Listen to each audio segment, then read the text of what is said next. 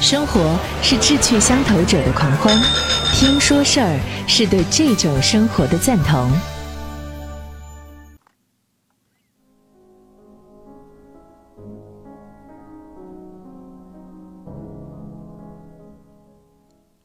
人生只有一件事儿，没有比学怎么活更加重要的事儿了。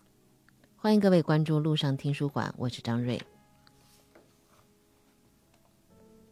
经常会有幸听到别人的故事，听到我恍然大悟。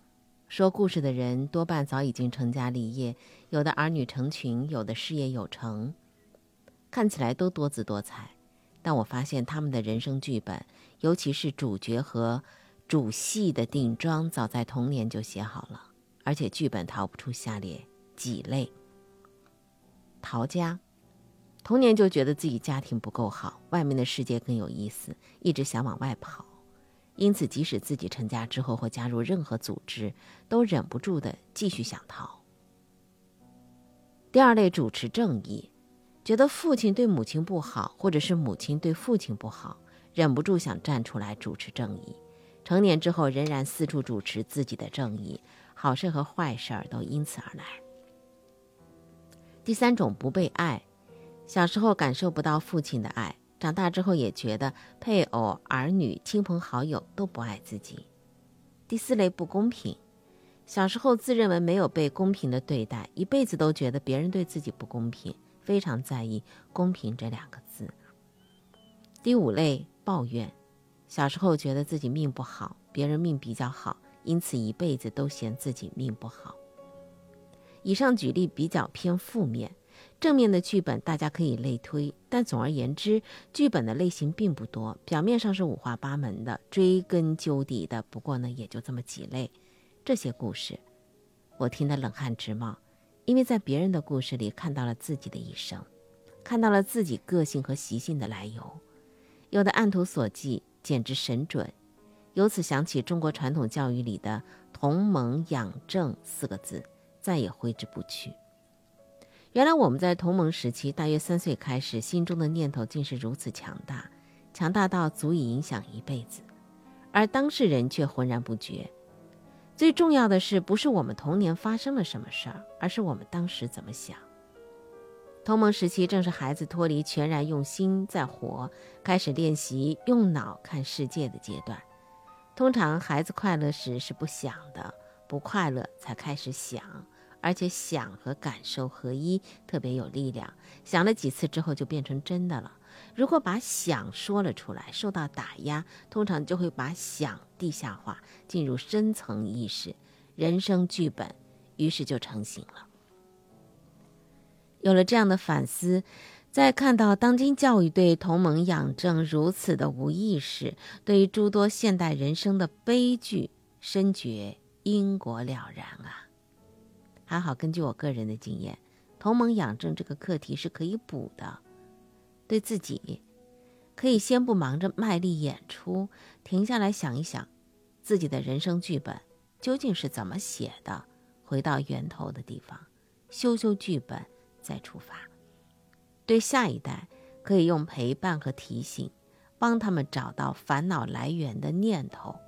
念头有一样好处，如果你清楚的看到它。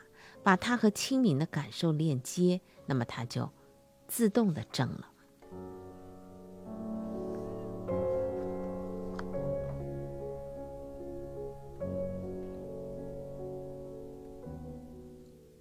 从家族业力当中解脱。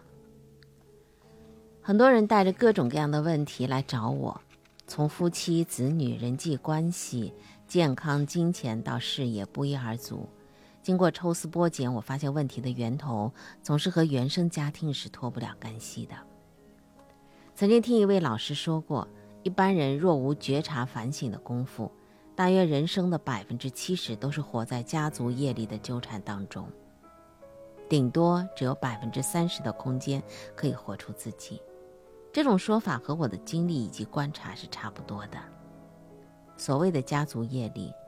主要反映在受父母影响的成长经历当中，包括代代相传的集体意识、价值观、行为模式、性格特征等等，最后转移到人的身上，成为命运的主旋律。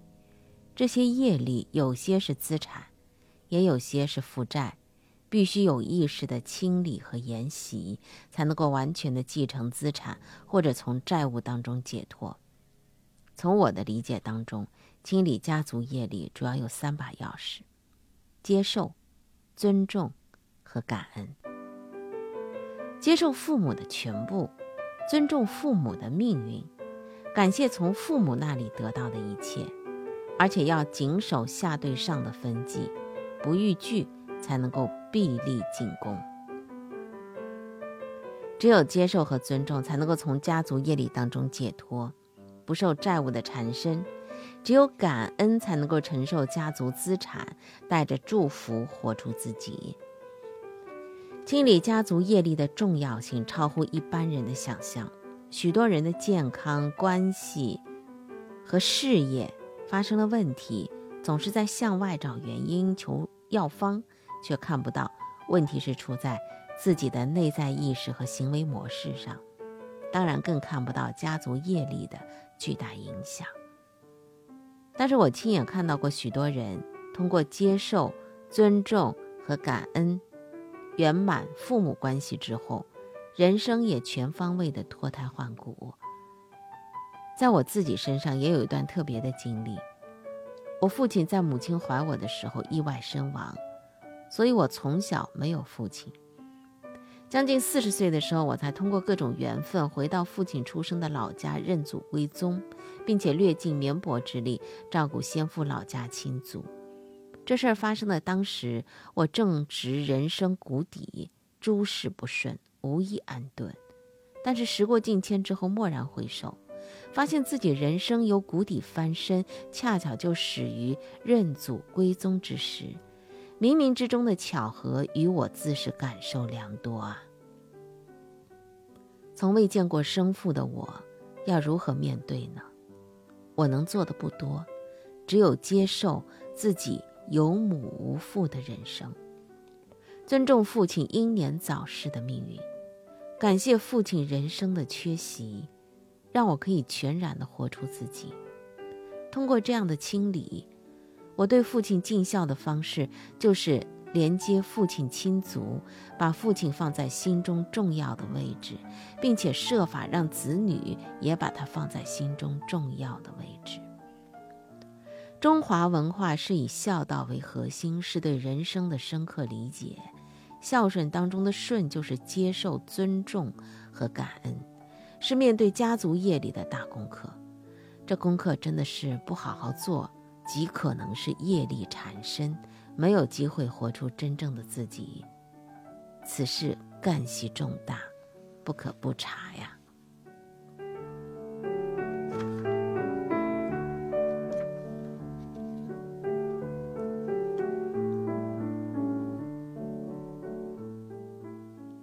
成为你的样子。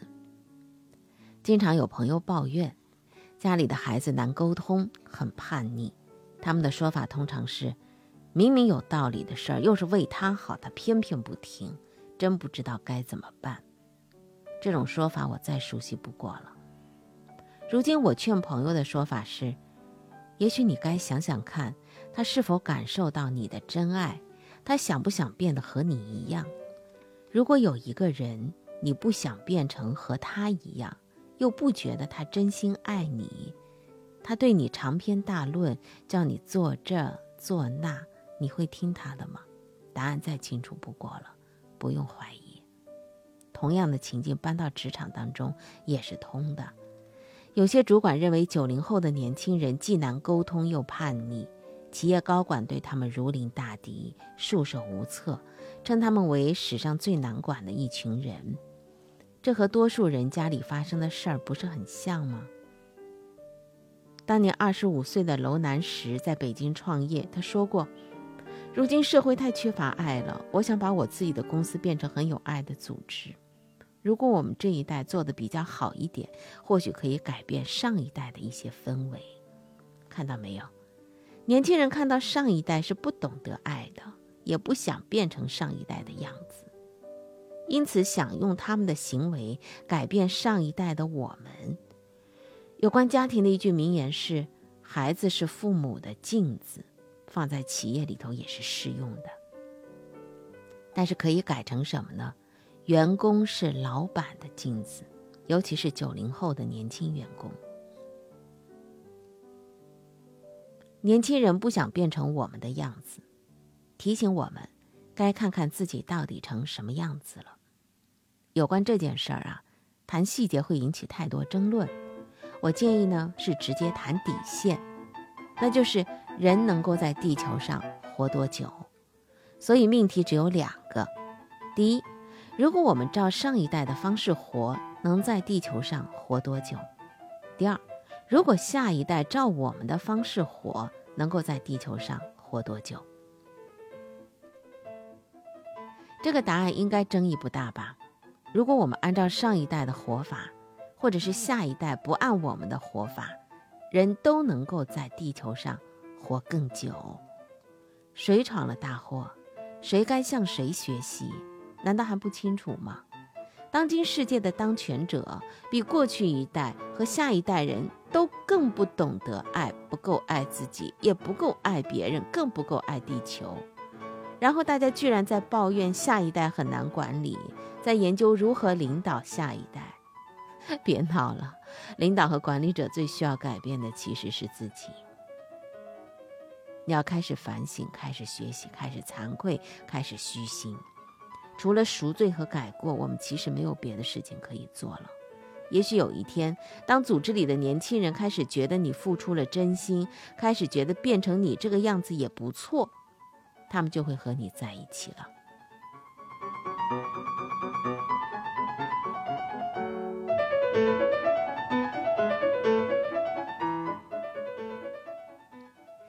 从进食的顺序开始。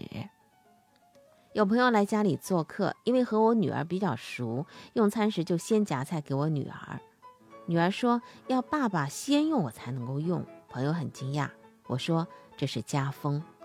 他说已经很久没有见到有人这样教小孩了，而这回轮到我惊讶了。这种小事儿分享一下，也有一个说法。记得我看电视台的动物节目的时候，动物学家在介绍动物的社群关系，尤其是权力结构的时候，有一个相当重要的名词叫做进食顺序。意思很简单，吃东西的时候，谁先进用，谁就是老大。这件事情意义重大，弄错了是会闯大祸的。我对进食顺序的学习是来自于母亲的家教。用餐时长辈不坐下，我不能坐。长辈不拿筷子，我不能拿；每一盘菜长辈没夹过，我不能伸手。如果是违反，那么当场就要吃栗子了。有关家教进食的顺序只是冰山一角，其他还有：半行时要走在长辈的左边慢半步的位置；入座时要等长辈坐才能坐；长辈起身要立即跟着站起。有长辈从屋外进来，坐在屋内的我要立即起身。长辈说话时不能眼望他处，也不能够直视其目，要注直视他脸下方的位置。总而言之，这些都是母亲教的。母亲出身乡下，没有读过书，不认识字儿。我想她教我的一定是她小时候在家里学的。可见当时的社会，无论城市乡间，无论受到什么程度的教育，这是起码的规矩。而这些规矩人传人，至少已经传了数千年，也叫做伦理。没想到到我们这一代的时候啊，竟然都要失传了。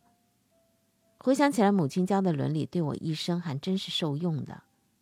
虽然我从少年起就向往西方文明的多姿多彩，更喜欢讲道理，认为有理走遍天下，因此养成好辩的习性和桀骜不驯的个性。但由于家教已经自小内化在我的行为里，使我的个性就显得比较内敛。最后的结果是，我在一些恃才傲物的优秀青年当中显得比较有礼数，因此颇得长辈的欣赏。于是，从读书时代到进机构任职，再到合伙创业的生涯历程，我从来就不缺长辈级的贵人。这样的幸运多多少少来自于母亲从小教导进食顺序。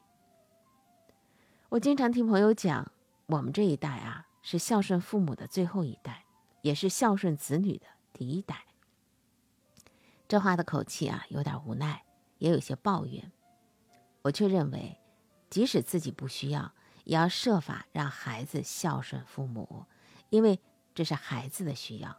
否则，他们长大了之后，既不懂规矩，也不知感恩，一生都是遇不到贵人的，注定是要辛苦的。如果是嫌教孝顺太沉重了，那么好，我们先先从这个吃饭时候的顺序开始教吧。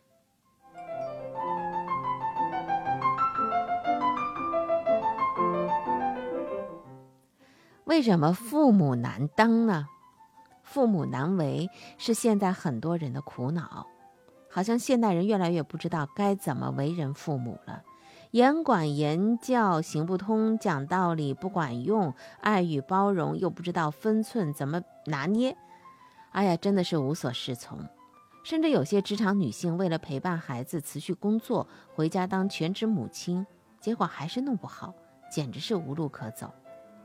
大家都说现在的孩子活得很自我，还没到青春期就道理一大堆，他们的世界父母看不懂，简直就像外星人，活得比父母还大。每逢这种时候啊，我都会仔细地问这些为人父母者和自己父母的关系，结果发现，大部分人其实自己活得比父母大，而且对这种大往往是无知无觉，因为我们活在一个高速成长的时代。